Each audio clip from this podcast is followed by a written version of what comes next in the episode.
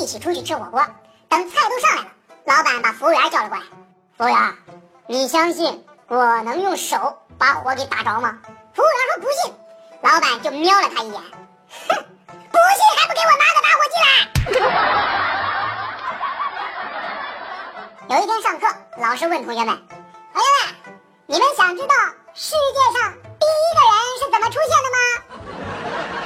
结果小明就举手了：“老师不想知道，不过我想知道世界上第三个人是怎么来的。”小明，你过来，我保证不打死你！今天在公交车上，司机骂一个小学生，骂的那叫一个狠呐！小朋友，我他妈开车八年了啊，见过投一毛的，投五毛的，还有投一分的，牛皮币我也见过，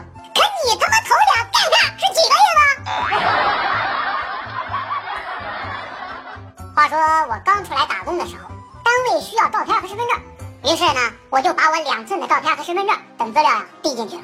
主管看了之后说我的照片太大，让我回去换个最小的来。然后我就回家了，拿了一张我认为最小的照片又递进去了，结果他把我臭骂一顿，叫你换成一寸照，你他妈弄张吃着奶瓶的照片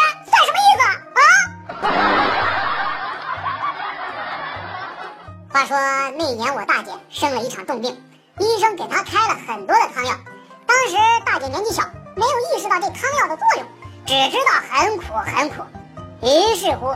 他就以每碗两毛钱的价格把药承包给了我。后来要不是我爸妈发现我嘴唇发紫、目光呆滞，那估计我都赚好多钱了。我一个朋友呀，有一次吃花生米的时候咸的蛋疼，弄了一粒塞到了鼻孔里，结果半天都取不出来，实在没招了，只有到医院里求助。没想到，人家医生两下就给他掏出来了。结果这货就想了：为毛我取不出来呢？医生咋就那么容易就取出来了呢？于是又试了一次，结果，医生救命，又塞住。了很巧的是呀，我们宿舍的五个人都是小胸。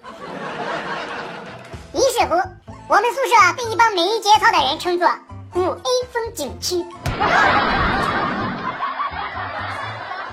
刚看新闻，说是一个男的做手术被误切了一颗睾丸，结果赔了两百万。反过来一想，好家伙，我每天可是夹着四百万的东西在乱跑哎！大神，看我手掌，给我算一卦呗。年轻人，你还是单身吧。呵，大师，你可真是个活菩萨，这都知道。